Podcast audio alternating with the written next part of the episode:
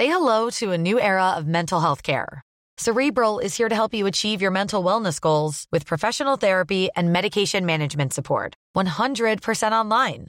You'll experience the all new Cerebral Way, an innovative approach to mental wellness designed around you. You'll get a personalized treatment plan from a therapist, prescriber, or both in a safe and judgment free space.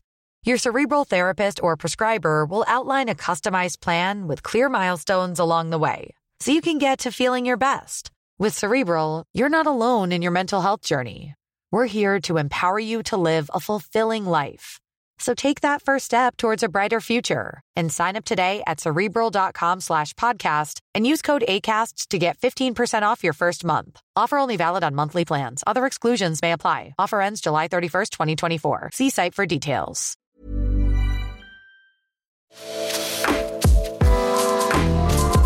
The Week. Das Schönste der Woche mit Pierre Diesen Tomori. Samstag. Beruhigend. Im dritten Quartal haben die Unternehmen weltweit ihre Dividenden um 10,3 Prozent auf 416 Milliarden Dollar erhöht. Ein Rekordwert. Unter diesen Umständen kann das Töten und das Frieren in der Ukraine ruhig noch ein bisschen länger gehen. Sonntag. Erdogan ruft Biden an. Ey, was dagegen, wenn ich ein bisschen die Kurden in Syrien und im Irak angreife? Solange Sie dabei die Schwulen- und Frauenrechte beachten? Die Türkei ist total modern. Wir bombardieren gleichberechtigt Männer, Weiber und Sodomisten. Oh Gott segne Sie, Herr Präsident. Irgendeinem ist aufgefallen, dass bei den 100 Milliarden für die Hochrüstung der Bundeswehr keine Munition vorgesehen ist. Wozu auch? Wenn die Russen kommen, das sieht die NATO-Strategie so vor, wird die BRD von ihren Verbündeten mit Atomwaffen zusammengebombt. Klappe zu, Russe tot. Und dabei auch noch Munition gespart.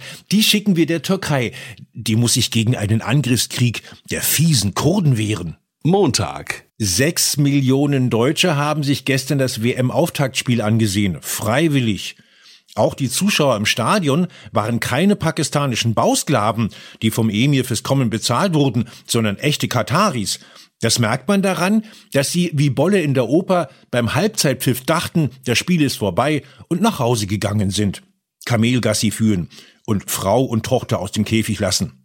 Der DFB ist vor dem prüden Emir eingeknickt. Manuel Neuer wird nicht die Kapitänsbinde tragen, die für den ARD Softpornokanal One Love wirbt. Dienstag. Empörung bei der Bild über den Bindenverzicht der Fußballnationalmannschaft.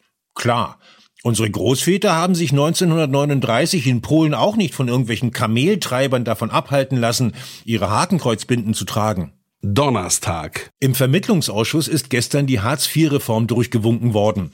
Ampel und CDU hatten sich zuvor auf einen Kompromiss geeinigt, also auf die Vorschläge der Union. Wie bisher Sanktionen ab dem ersten Tag und kaum Schonvermögen. Millionen Langzeitarbeitslose jubeln. Respekt! Die SPD schenkt uns Hartz V. Freitag. Die Fühle mich schwul Ansprache von Gianni Impertinente hat auf Friedrich Merz großen Eindruck gemacht. Ich muss auch so eine empathische Rede halten, erklärte er seinem Pressesprecher. Lass uns das abkupfern. Lies vor. Ich habe heute sehr starke Gefühle. Ich fühle mich wie ein Katari. Gut. Ich habe heute äh, starke Gefühle. Fühle mich wie im Ferrari. Fühle mich wie ein Araber. Wie ein syrischer Vergewaltiger. Wie ein Afrikaner. Drogenhändler am Bahnhof. Behinderter. Hartz-IV-Empfänger. Wanderarbeiter. Paketbote. Und weiter? Ich wurde gemobbt wegen der roten Haare und meiner anfangs schlechten Deutschkenntnisse.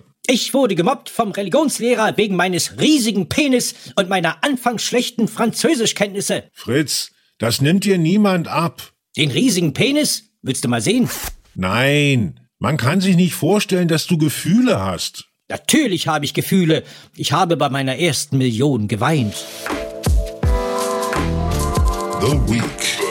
Das Schönste der Woche mit Pierre Diesen Tomori. Jeden Samstag neu in der Tageszeitung Junge Welt und auf Podcast 1.